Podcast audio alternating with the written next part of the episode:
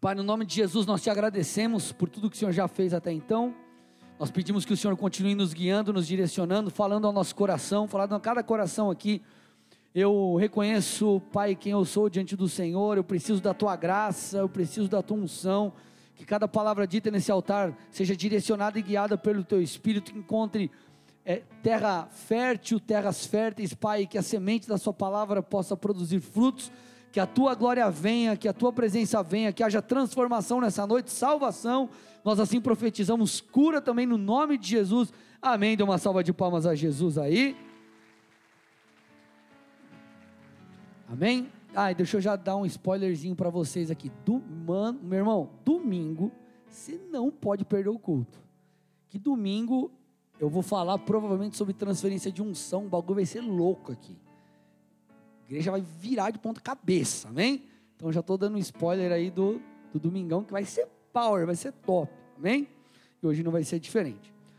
Então vamos lá, gente. Nós estamos ainda em meia série de mensagens chamada Fascinados.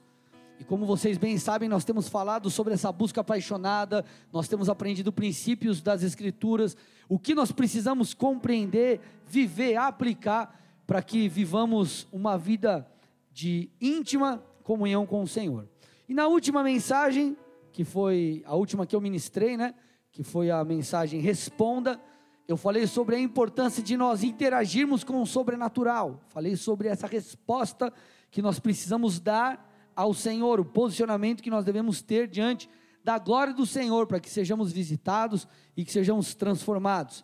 E hoje eu quero pegar esse bonde, né? Eu quero me conectar com essa ideia para que nós possamos seguir na mensagem de hoje, cujo tema é Foi Ele quem disse. Você vai entender por que, que esse é o tema. Mas vamos lá. Eu quero começar essa pregação reforçando algo que eu venho falando em cada uma das ministrações, direto ou indiretamente, né? Das ministrações dessa série, que é o seguinte: há mais de Deus para nós. Repete assim comigo: há mais de Deus para mim. Procura alguém perto de você e fala assim: há mais de Deus para você. Procura outra pessoa e fala assim: você poderá viver coisas em Deus que você ainda não viveu. Vamos lá, gente, fala aí, fala aí, fala forte aí. Aleluia, amém? Então nós temos ainda muitas coisas para desfrutarmos no Senhor. Então há mais de Deus para mim e para você. E eu quero mostrar isso através das palavras do próprio Jesus. Mas antes, deixa eu explicar um princípio aqui para vocês.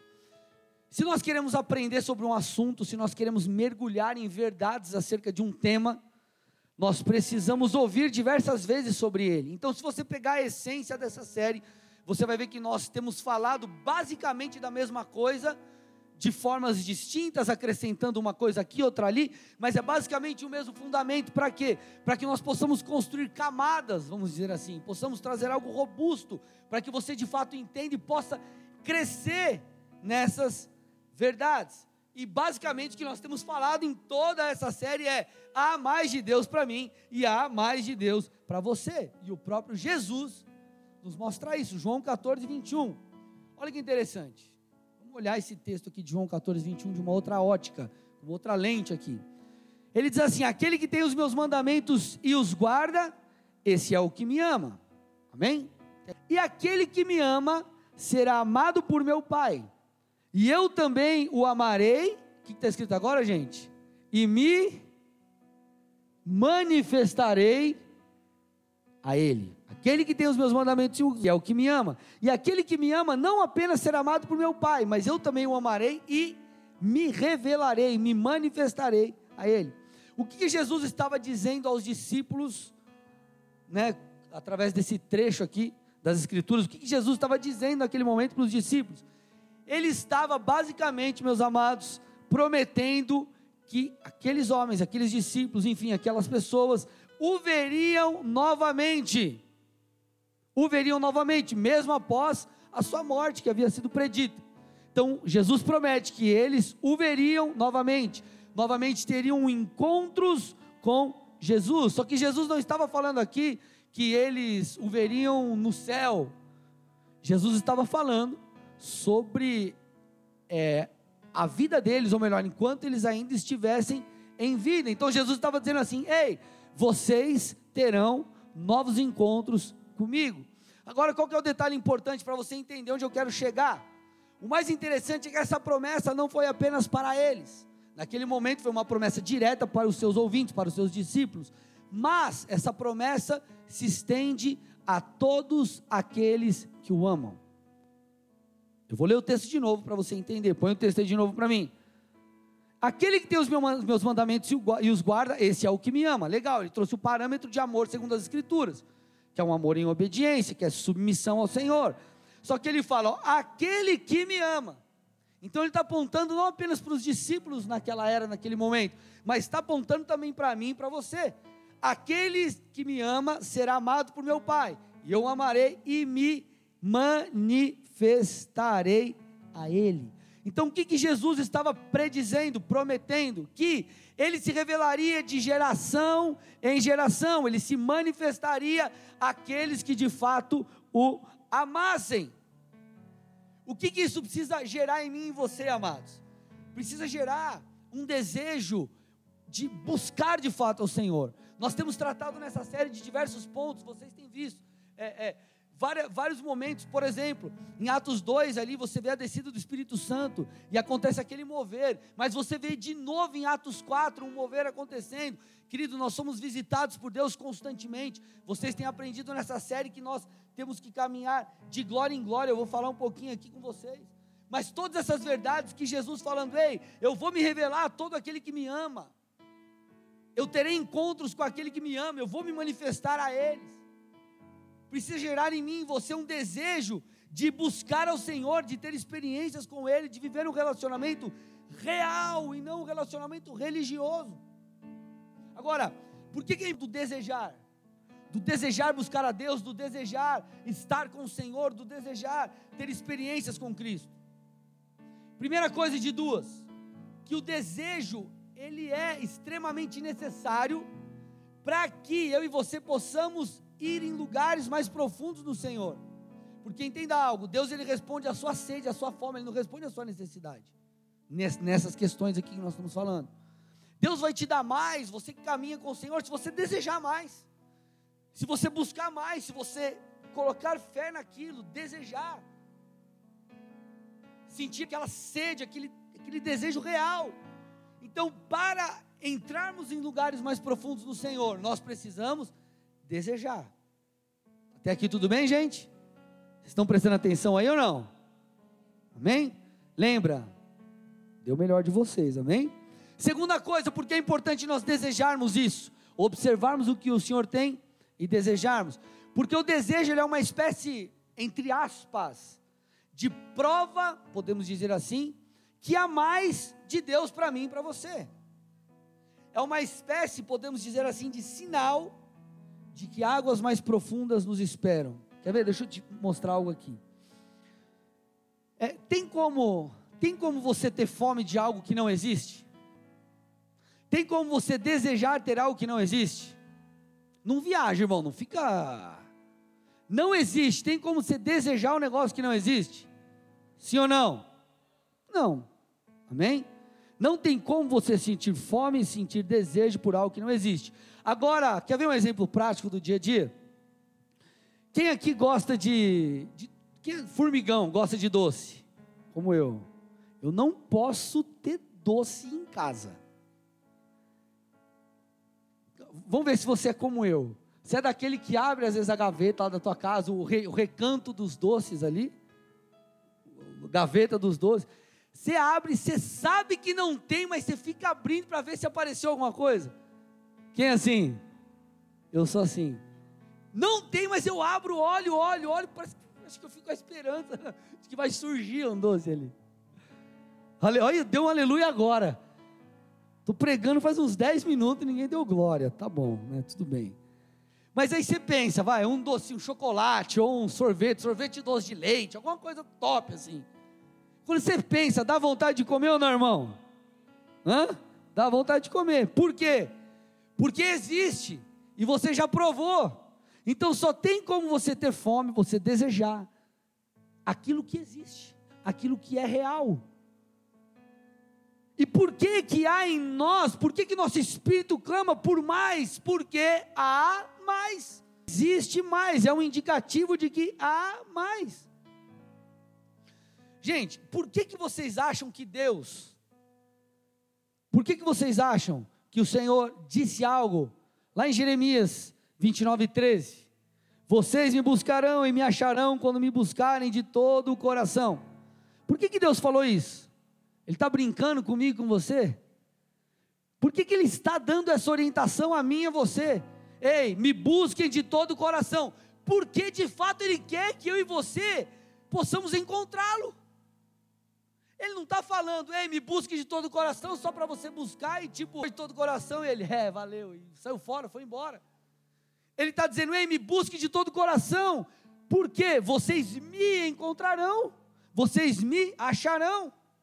Então a intenção do Senhor é se revelar a mim e a você não é uma religião, não é um bater cartão na igreja, é uma vida real e genuína com o Senhor, onde nós crescemos progressivamente nele. Nós crescemos progressivamente. A revelação na minha e na sua vida do Senhor tem que ser progressiva, você tem que crescer. Você não pode ser mais o mesmo hoje do que você era um ano atrás, nem o mesmo em 2022, como você foi em 2020 ou 2021. Você e eu, nós precisamos crescer, crescer no Senhor, amadurecer, crescer na revelação de Cristo. Amém? Tudo bem até aqui? Passada essa primeira parte aqui, vamos seguir. Para a gente mergulhar um pouco mais fundo nisso, a gente precisa dar uma olhadinha lá no Salmo 37, verso 7. Vamos aprender com Davi, que é um homem que nós temos falado tanto nessa série, um homem segundo o coração de Deus, e uma das razões pelas quais ele foi o homem segundo o coração de Deus, talvez, no meu ponto de vista, pelo menos a mais forte, era a sua devoção, era a sua paixão. Diz assim o texto: se nós queremos avançar no Senhor, nós precisamos entender esse princípio. Descanse no Senhor e aguarde por Ele com paciência, na NVI, isso daí. Descanse no Senhor e aguarde por Ele com paciência.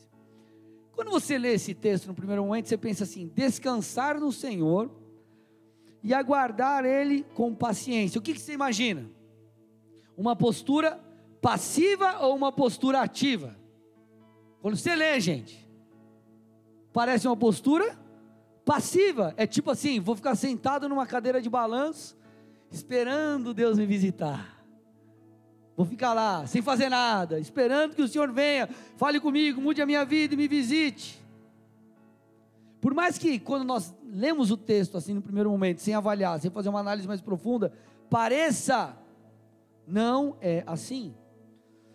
A postura bíblica nessas questões não é uma postura de passividade. Se nós queremos ir fundo no Senhor, nós precisamos nos mexer. E você vai entender por que, que eu usei esse texto aí, tá? Você vai entender. Se nós queremos algo do Senhor, nós precisamos nos mexer. Eu vou passar por alguns relatos aqui de milagres e você vai entender aqui, você vai perceber a postura que as pessoas tiveram. Mateus 8, 1 a 3. Eu vou agora numa tacada aí, tá? Nos próximos aí. Mateus 8, 1 a 3. Quando Jesus desceu do monte, grandes multidões o seguiam. E eis que um leproso, o que, que o leproso fez, gente? Aproximou-se e o adorou, dizendo: Olha lá, o que, que o leproso fez, gente? Ficou sentado? Hã, gente? Não, se aproximou e adorou, dizendo: Senhor, se quiser, pode me purificar. E Jesus, estendendo a mão, tocou nele, dizendo: Quero sim, fique limpo. E no mesmo instante ele ficou limpo da sua lepra. Mateus 8, 5 a 7, pula uns versículos para frente aí, olha lá.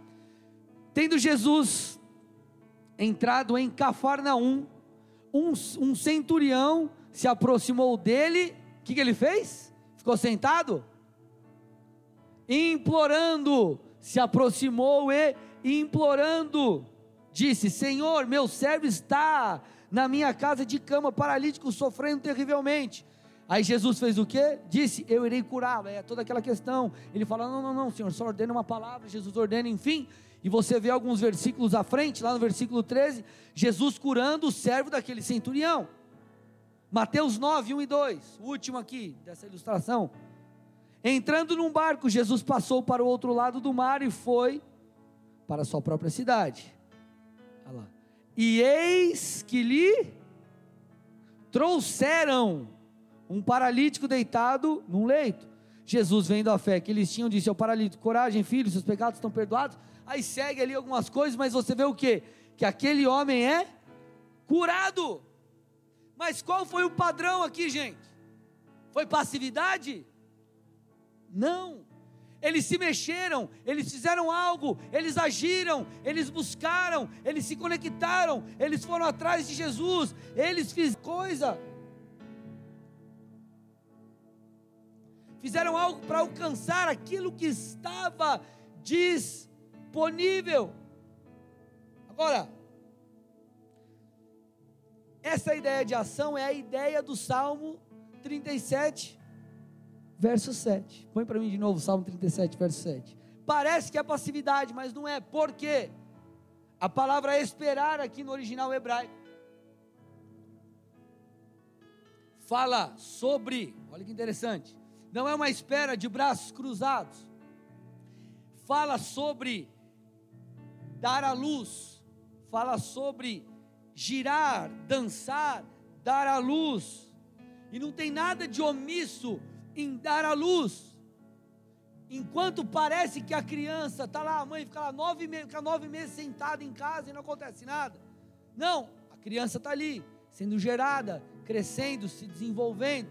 Então não há nada de omisso nisso. Então o que o texto está dizendo é: nós temos que colocar a nossa esperança no Senhor, a nossa fé em Cristo, entender que vem dele, que ele nos toca, ele que libera coisas sobre nós, mas a nossa postura tem que ser o quê? Ei Deus, eu estou aqui diante do Senhor, eu estou aguardando o teu toque, eu estou aguardando a sua visitação, está aqui em mim sendo gerado aquilo que o Senhor deseja fazer, aquilo que o Senhor deseja manifestar, é uma ação, é um processo de crescimento contínuo no Senhor, até que dê a luz aquilo que o Senhor tem para a sua vida. Eu lembro, 1900 e alguma coisa, sei lá quando que era, no começo da minha conversão, eu lembro que eu estava é, em Curitiba, é, teve um, fazia na alcance, era adoração, como que era no carnaval que eles faziam, não sei se alguém ia naquela época, adoração continental, eles faziam um período, dias assim de adoração no carnaval, e eu lembro que nós estávamos na igreja, na igreja Alcance, pastor Luciano Subirá, e uma pessoa veio, orou por mim e falou assim: ó, é, está sendo gerado algo em você, e apesar de nós sermos muito macho, nós temos que reconhecer que nós somos a noiva de Cristo. E falou que mais ou menos eu estava como se fosse sendo gerado algo em mim, que eu tipo geraria, daria a luz, alguma coisa assim, estava sendo gerado algo. Incrivelmente, depois de. É, é, é ruim o macho falar isso, né? Mas, brincadeiras à parte, nove meses depois, nós estava, eu estava assumindo uma célula. Na época, lá atrás, no começo da minha conversão. Então, o Senhor gerou algo dentro de mim. Só que não era uma postura passiva, era uma postura de busca. Então, algo foi gerado. Então, na verdade, esse esperar é um esperar onde você aguarda a manifestação do Senhor, mas você faz alguma coisa. Olha o que diz 2 Coríntios 3,18. Eu tenho falado dessa revelação progressiva. E esse texto o apóstolo Paulo nos ensina e tipifica de uma maneira muito legal, fica muito claro para nós. Ele diz assim: ó, e todos nós com o rosto descoberto contemplamos a glória do Senhor. Nós somos então transformados mediante essa contemplação. Só que ele fala: qual é o padrão? De glória em glória. Na sua própria imagem, como pelo Senhor, que é o Espírito. Ele está dizendo que a revelação, ela é progressiva, ela é crescente, ela é de glória em glória. Assim como imagina uma criancinha lá, você põe, põe meu filho lá e minha filha no, no, mar lá, eles vão andando, andando, andando, e vão indo até onde eles podem ir, obviamente, né? mas eles vão entrando lá e tal, e vão desfrutando à medida que eles andam daquela medida, daquelas águas. Da mesma forma, eu e você precisamos agir de maneira intencional, precisamos intencionalmente dar passos rumo a, a essa água, a, esse, a, a, essa ação do Espírito, a esse é, de glória em glória, esse, a esses níveis maiores, a esses lugares mais profundos. Nós temos que ser intencionais. Vocês estão comigo, igreja? Então, constantemente você precisa ser intencional na sua vida espiritual. A coisa não vai cair do céu. Jesus não vai se revelar a você em medidas maiores, entre aspas, de graça, vamos dizer assim. Há um preço a pagar. Há um preço a pagar. Nós precisamos ser intencionais e constantemente ajustar a nossa sede, amado. Eu me converti em novembro de 2003. Eu sou mais sedento por Deus hoje que quando eu era antes. As pessoas às vezes falam assim: ah, mas a, perda do primeiro amor, cara, eu. Claro, eu passei por alguns momentos desafiadores na minha caminhada, mas, cara, uma das coisas que eu sempre procurei manter foi meu primeiro amor, minha paixão por Jesus. Então nós temos que ser intencionais, e o ajuste da nossa sede, da nossa fome também tem que ser contínuo. Por quê? Porque há mais de Deus para nós. Vocês estão aqui, gente, ou não? Há mais de Deus para nós. Agora você vai entender por que o nome da mensagem é esse. Mas, pastor, não parece que a gente está forçando uma barra? Ai, há mais de Deus. Aí fica buscando, parece que está exigindo de Deus, parece que está chegando lá e batendo na porta. É Deus, dá, dá, dá, manda teu fogo aí, tua presença, tua glória. Parece que fica perturbando Jesus, fica perturbando o Pai. Será que a gente não está violando aí a, a soberania de Deus? Não. Sabe por quê? Porque foi Ele mesmo quem disse para fazermos isso. Só que muda a nossa vida, amado. Ai, não estou violando a soberania de Deus, eu não estou forçando a barra. Ele mesmo pediu para a gente fazer isso. Bata e a porta vai se abrir. Jeremias 33, 3: Invoca-me e te responderei. Anunciar-te-ei coisas grandes e ocultas que não sabes. Jeremias 29, 13: Vocês me buscarão e me acharão quando me buscarem de todo o coração. A visão profética de Ezequiel nos tornozelos, nos joelhos, nos lombos e até um lugar onde não dá mais pé, um rio que você tem que nadar, você não consegue mais pisar. Então nós não estamos violando a soberania de Deus, nós estamos, na verdade, fazendo aquilo que Ele pediu para eu e você, para nós fazermos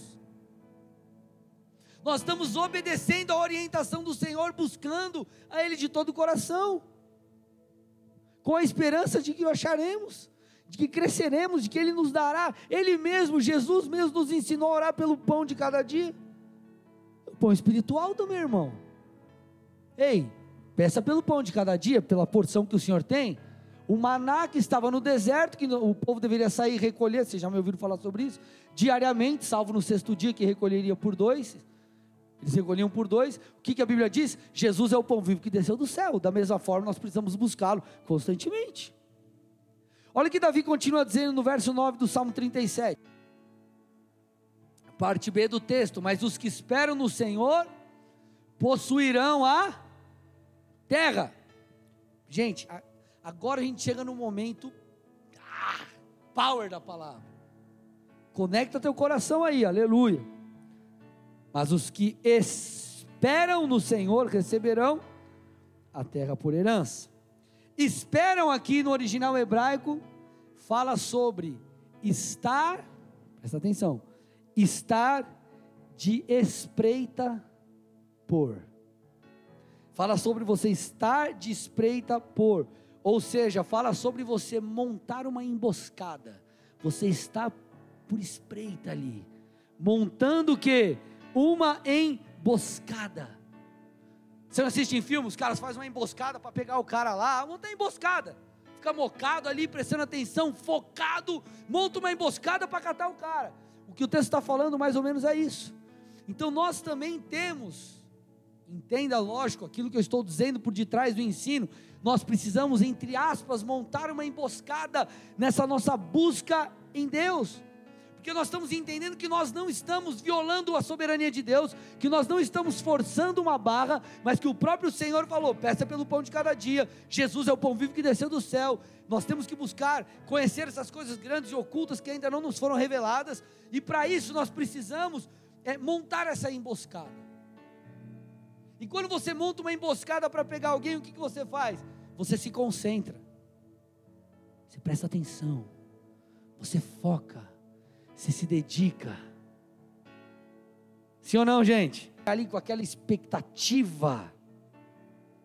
E quando você vai para a palavra, alguns homens montaram emboscadas, entre aspas, para Deus, para alcançar a unção, para receber de Deus aquilo que o Senhor tinha para liberar.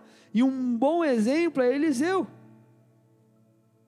A história de Elias e Eliseu é muito interessante porque Eliseu serviu Elias, Eliseu era um assistente de Elias. Só que o fato interessante é que Elias, antes de ser levado pelo Senhor na carruagem de fogo, toda aquela história muito doida, que você conhece, já deve ter lido na Bíblia, é, Elias perguntou para Eliseu o que podia fazer por ele. Então assim: Eliseu, eu estou vazando, o que, que, eu posso fazer por você aí? Que, eu posso fazer? Olha, olha, olha o pedido desse camarada. Segundo, segundo Reis 2,9.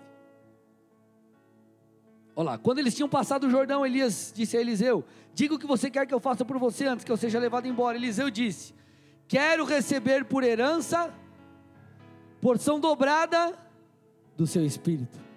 Ele falou assim: Ei Elias, o que eu quero é uma porção dobrada daquilo que você tem. Eu quero o dobro da unção que você tem. Então o que nós percebemos? Dentro de Eliseu, um desejo intenso por receber algo a mais de Deus. Algo a mais de Deus, mas deixa eu abrir um parênteses aqui para você me entender. Quero que você compreenda o que eu vou dizer agora. Abre parênteses. Não, isso aqui nos mostra que não há um limite para aquilo que uma igreja, uma pessoa, uma cidade, enfim, uma nação possa experimentar. Na verdade, eu e você receberemos na medida da nossa sede. É óbvio, é óbvio que nós não temos como ver a glória de Deus na sua plenitude. Se não, meu irmão, você vê a glória de Deus na plenitude, você vai para o caixão. Você morre, irmão, não tem como. Né? Mas, o que eu estou tentando te dizer é: se você olhar para trás, para relatos na história bíblica, relatos na história da igreja, você vai perceber que pessoas viveram coisas maiores do que nós temos vivido, do que outros já viveram. Então, o fato é que nós podemos viver não só o que esses homens já viveram, mas também nós podemos viver coisas além. E você vê Elias chegando e falando, você vê Eliseu falando para Elias: Elias, ei, eu quero a porção dobrada daquilo que você tem, cara. Lucão, eu quero isso aí. Esse, essa é a minha vontade, esse é o meu desejo. E esse camarada, se você vai estudar a história, ele não largava Elias por nada não largava Elias. Elias até tentou falar, tipo, cara, me deixa, cara, não para de me encher. Na né, tradução, nova linguagem do André, estou parafraseando. Mas ele não largava, ele não largou, ele, ele estava montando, entre aspas, uma emboscada para receber essa porção dobrada. Então, assim como Eliseu montou essa emboscada para receber aquilo que Deus daria para ele através de Elias, eu e você precisamos montar uma emboscada para receber aquilo que Deus tem. Nós precisamos ser intencionais, nós temos que buscar.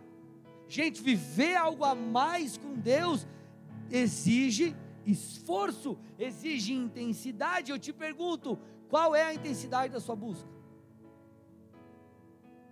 Qual tem sido a intensidade da sua busca?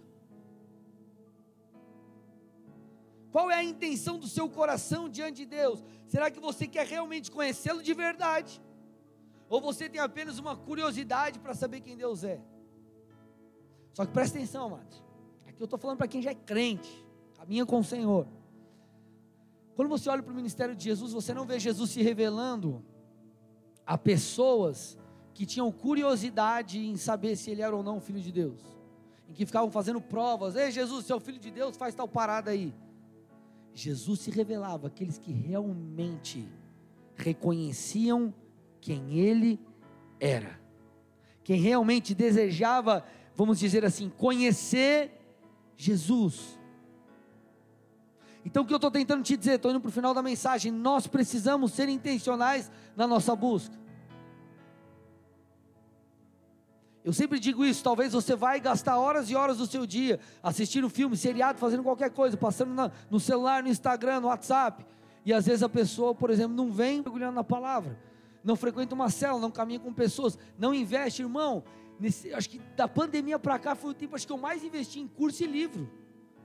Cara, cada hora chega um livro lá em casa, eu, meu Deus do céu. Depois eu vou mostrar para você, Hendrick, aí tua mulher depois me mata. Ela fica, meu Deus do céu, mas agora o pastor, fala um para ele. Por quê? Sabe por quê? Porque eu quero mais de Deus, e mais de Deus vai exigir você fazer alguma coisa. Você vai ter que mergulhar, você vai ter que buscar, você vai ter que conhecer Deus, você vai ter que ler a Bíblia, você vai ter que orar, você vai ter que buscar. Agora, pastor dá trabalho, irmão. Quando você provar aquilo que Deus tem para te dar, você vai mudar teu vocabulário na mesma hora. Você vai ficar viciado na presença de Deus, viciado na glória de Deus. É a a coisa que você pode ficar viciado é essa. Vocês estão aqui ou não, gente?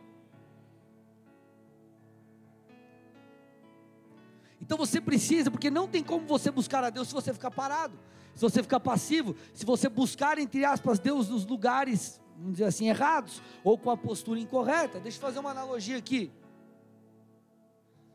Se você quer pescar um peixe, quem gosta de pescar aí? Você gosta de pescar, você quer, você quer pescar um peixe de água salgada. No rio você vai achar? Hã? Não. Você quer pescar um peixe de água doce? No mar você consegue pegar ele? Não. Pode parecer uma coisa meio simples ou até boba, mas você não vai receber mais de Deus se você não for no lugar certo, ou se você ficar só jogando videogame, só assistindo é, seriado, se você ficar só no celular, só no Instagram, se você não ler a sua Bíblia, se você não fizer algo, se você ficar se enchendo de coisas mundanas. Nós falamos do doce, você quer tomar um sorvete, sorvete, sorvete top e tal, você vai aonde? Na sorveteria. Você quer fazer um churrascão com a galera e tal, você vai aonde? No açougue. Ou você vai na padaria? Você vai no açougue, sim ou não? Você vai no lugar certo, você faz, tem que fazer. Se você quer mais de Deus, você precisa ir até o Pai. Parece algo até assim, meio bobo, mas a realidade tem gente que vive uma vida omissa, carrega a Bíblia embaixo do braço e não lê e acha que vai receber algo a mais de Deus no sentido de conhecê-lo e não vai. Por quê? Porque a omissão não te leva a águas profundas. Se é para Jesus, tem que ser forte, igreja. Vamos lá.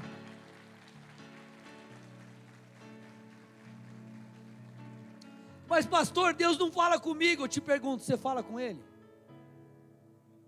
Mas Deus está faz tanto tempo em silêncio. Quando foi a última vez que você leu a Bíblia? Porque a Bíblia é a palavra de Deus.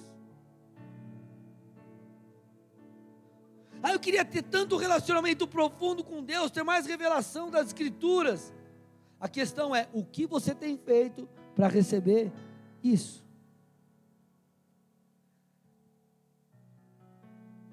Cada exige foco, exige atenção, exige dedicação. Não estou falando, irmão, que você tem que largar teu trabalho. Não estou falando que você só tem que orar, que você tem que viver tipo no mosteiro. Não é isso, irmão.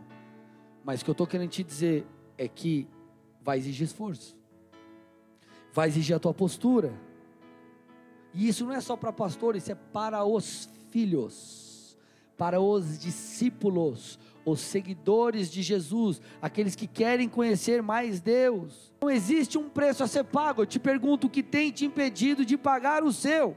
O que tem roubado o seu foco de buscar ao Senhor? O que tem te dificultado é, é, é no que diz respeito a dar um passo rumo a, ou mais perto de Deus, para mais perto de Deus? Tem um autor que eu gosto muito, que é o Bill Johnson. E ele diz assim: pega essa frase aqui. Simples, mas, cara, se você entende, vira uma chave na tua cabeça. É o seguinte: Deus está procurando alguém que saia da sua rotina e monte uma emboscada. Deus está procurando alguém que saia da sua rotina e intencionalmente busque a Deus, monte essa emboscada, vamos dizer assim, com Deus. Deus está procurando alguém que realmente esteja disposto a uma, uma mulher também disposta a buscar coisas mais profundas, a descobrir coisas mais profundas no Senhor. Só que para isso precisamos o quê? Ajustar a nossa rotina. Ajustar a nossa rotina. No começo, gente, dê o melhor de vocês que eu vou dar o meu melhor, porque para mim, gente, a gente não está aqui batendo cartão na igreja. Esse culto pode mudar a sua vida.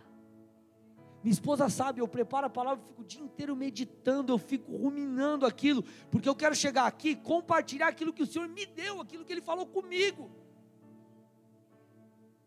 Então exige-se uma postura minha e tua. Eu acredito de todo o coração que nós podemos ir além no Senhor. E é só você olhar para a história bíblica, para a história, como eu já falei há pouco, da igreja. Você vai perceber pessoas tendo, é, é, é, contando testemunhos, enfim, incríveis de tudo que já viveu. A grande questão é, gente, vamos lá. Será que o Senhor achará em nossa geração alguém sedento a ponto de ele liberar coisas como ele liberou lá atrás? Ou coisas além? Será que ele vai achar alguém disposto a pagar o preço? Será que ele vai achar alguém sedento? Por que, que nós podemos mergulhar e deveríamos mergulhar? Porque foi ele quem disse também o seguinte, João 14, 12: Em verdade, em verdade, e aqui ele está reforçando, em verdade, em verdade, está reforçando, botando peso em verdade, em verdade, em verdade lhes digo que aquele que crê em mim fará também as obras que eu faço, e outras maiores fará. Por que, que nós podemos desejar viver coisas incríveis no Senhor, não só no nosso relacionamento com Ele, mas também através da unção, através do poder e da capacitação do Senhor, no que diz respeito a, a tocarmos as pessoas aí fora? Porque Ele mesmo disse isso e falou, então, igreja, Quebra na tua mente aquela ideia de, ai, será que é de Deus eu ser usado por Ele? Será que é de Deus eu conhecê-lo mais profundamente? Claro que é, foi Ele mesmo quem disse. Ele mesmo que está falando isso para nós, ei, vamos lá, busca. A questão é, será que se ele olhar para esse culto hoje aqui, fazendo só uma ilustração, e olhar lá no teu coração, cara, ele vai encontrar sede e fome de você viver algo diferente?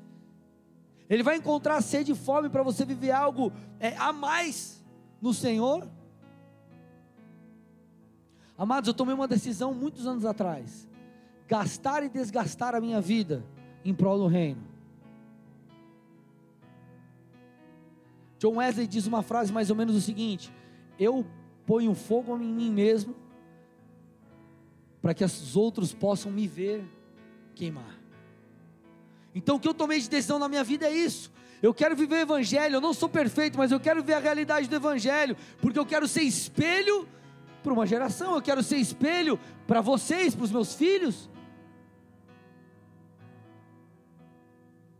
Então, amados, você está numa igreja apostólica e profética.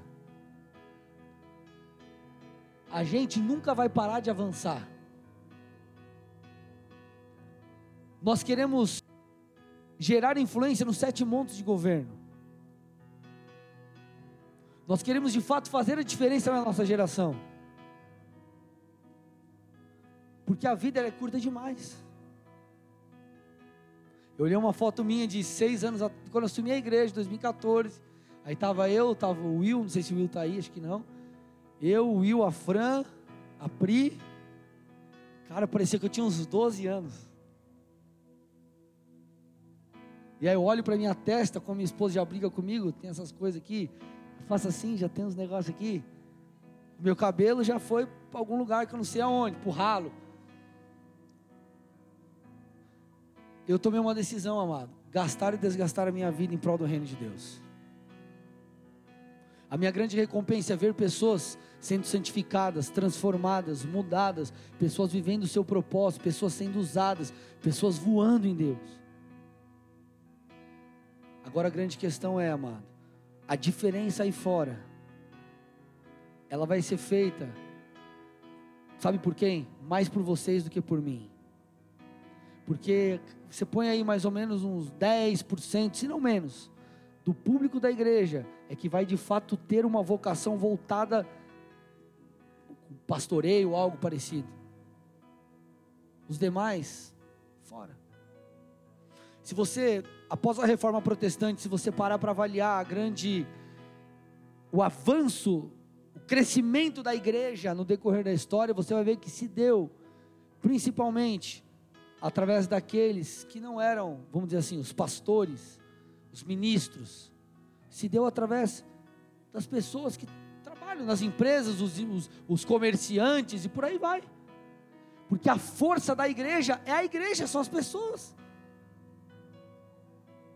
Só que essa é uma consciência, não está nem na palavra isso aqui, amado, mas o Senhor está conduzindo, amém? É, essa consciência vem o que? Da presença de Deus, da busca a Deus. Porque quando o seu coração queima por Jesus, você começa a desejar aquilo que Ele deseja. Então, amados, vamos lá, nós, nós não estamos aqui fazendo o culto. Nós estamos aqui dia após dia, reunião após reunião, estabelecendo verdades proféticas, nós temos caminhado debaixo de um comissionamento apostólico, nós queremos ver a mudança dessa cidade, nós queremos ver mudança de vidas, como o nosso coração dói quando nós vemos pessoas que um dia estiveram aqui conosco e não estão mais. Porque, amados, sabe qual é o nosso desejo? Que Cristo seja gerado em vós.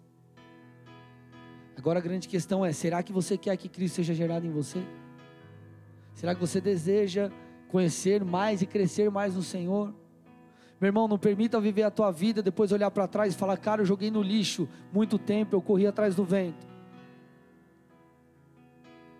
Exerça o teu chamado, se posicione na área que o Senhor pediu para você, mas não perca de vista o principal, que é o teu relacionamento com o Senhor.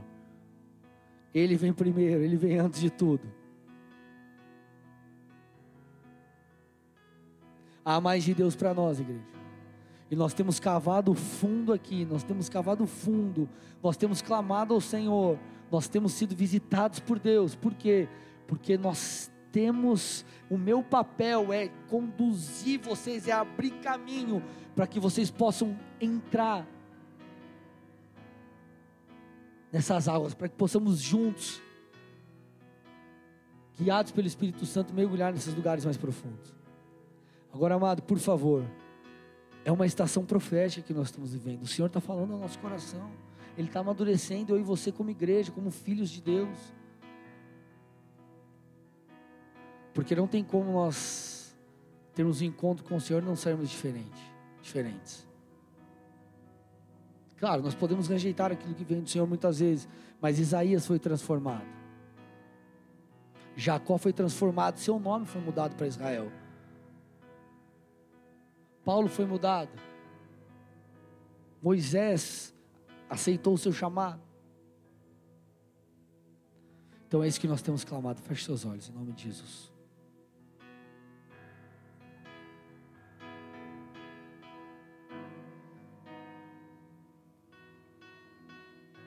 Eu quero fazer aqui primeiramente uma oração por você que está visitando essa igreja pela primeira vez.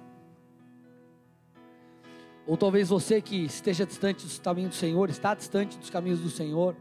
Você que talvez aí esteja conosco na internet, caiu de paraquedas a transmissão, eu não sei, mas você que ainda não teve um encontro real e genuíno com Jesus.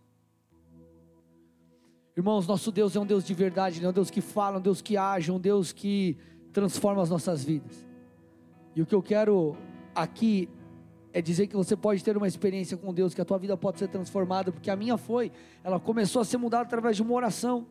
Quando eu reconheci, quando reconhecendo quem Jesus é, eu confessei os meus pecados, depositei minha fé nele, tudo começou a mudar a partir daí. Então eu quero te dar essa oportunidade de entregar a tua vida, o teu coração a Jesus, se render a Ele. Olhos fechados e cabeça baixa. Se o teu desejo é entregar a tua vida a Jesus Cristo, eu não vou te chamar aqui na frente, fica bem tranquilo, mas vou pedir para você fazer algo aí no seu lugar bem simples. Quero que você coloque a mão no seu coração, e onde você está. Coloque a mão no seu coração, onde você está. Se você está online, faça a mesma coisa, amém? E repita uma oração comigo. Diga assim: Senhor Jesus. Senhor Jesus. Nessa noite. Nessa noite eu, reconheço eu reconheço. Que tu és o filho de Deus. Que de Deus. Veio ao mundo em carne. Veio ao mundo em carne que morreu no meu lugar, que meu mas lugar, que ressuscitou ao terceiro dia. no e está vivo. dia, e está A ti eu entrego a minha vida. A ti eu entrego a Eu minha peço vida. perdão pelos meus Eu peço pecados. perdão pelos meus Te peço pecados. também, Te peço escreve também. meu nome Escreve meu no nome livro da no vida livro da vida. e faça tudo E novo. faça tudo novo. Que a partir de hoje partir de hoje eu possa te conhecer eu possa te conhecer e continuar e te, te conhecendo te conhecendo durante toda a minha vida. toda a minha vida. Em nome de Jesus. Nome de Pai, eu Jesus. entrego essas vidas a Ti. Em resposta a essa confissão, essa oração, eu te peço, toca-os. Enche-os com a Tua presença. Que Teu Espírito possa marcá-los, Pai, muito mais profundamente do que um dia eu fui marcado. Eu peço que o Senhor possa conduzir cada área da vida dos meus irmãos. Eu libero a Tua bênção, Pai, sobre a família, sobre as finanças, Pai, sobre as questões emocionais. Eu peço o Teu favor sobre os Teus filhos. Que tudo se faça novo a partir de agora, em nome de Jesus. Amém, amém. Dê uma salva de palmas ao nosso rei aí. Amém.